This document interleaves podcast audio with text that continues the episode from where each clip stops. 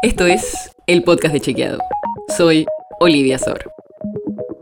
Hoy vamos a hablar del dólar y de quiénes pueden acceder hoy al dólar ahorro. El dólar ahorro son esos 200 dólares que se pueden comprar en los bancos. Ese límite se estableció al final del gobierno de Mauricio Macri y la gestión de Alberto Fernández lo mantuvo. Pero además le sumó los impuestos. Eso hace que el dólar ahorro sea el precio del dólar oficial, que hoy está alrededor de 150 pesos, más el impuesto país del 30% y el adelanto del impuesto a las ganancias del 35%. Pero no cualquier persona puede acceder a comprar esos 200 dólares. Y desde 2019 se viene restringiendo bastante el acceso. ¿Quiénes no pueden comprar hoy dólar ahorro?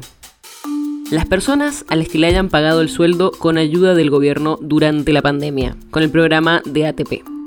Beneficiarios de programas sociales, incluido el ingreso familiar de emergencia, el IFE, durante la pandemia. Beneficiarios de algunos créditos, como los beneficiarios de créditos de tasa cero para autónomos y monotributistas, titulares de tarjetas de crédito con créditos refinanciados, titulares de crédito SUBA, y a esa lista se sumaron quienes reciban subsidios de luz, gas o agua. Hay algunas otras categorías excluidas, pero no te quiero aburrir. ¿Y cómo varió la cantidad de personas que compran dólar ahorro? En diciembre de 2019 hubo más de 2 millones y medio de personas que compraron. Pero el pico vino después, en agosto de 2020, en medio de la pandemia, cuando compraron 4 millones de personas. Ahí vino la restricción a quienes tienen programas sociales y se subieron un poco los impuestos. Los últimos datos muestran que bajó bastante en julio de 2022 compró menos de un millón y medio de personas. Todas estas medidas están pensadas en parte para preservar los dólares del Banco Central. Pero de todas maneras, lo que nos dijeron algunos especialistas es que lo que pasa con el dólar ahorro no es tan significativo, porque no dejan de ser volúmenes bastante chicos. La nota sobre la que se basa este episodio fue escrita por Mariana Leiva. Si quieres saber más sobre esto y otros temas, entra a chequeado.com o seguinos en las redes.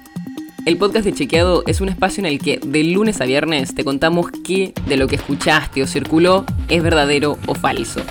Te traemos datos para que puedas entender mejor las noticias. Si tienes una idea, algún tema del que te gustaría que hablemos en un próximo episodio, escribinos a podcast.chequeado.com. Y si te gustó este episodio, seguinos en Spotify o en tu app de podcast favorita y recomendanos a tus amigos. Es una producción de Chequeado, producción colaboración con Posta.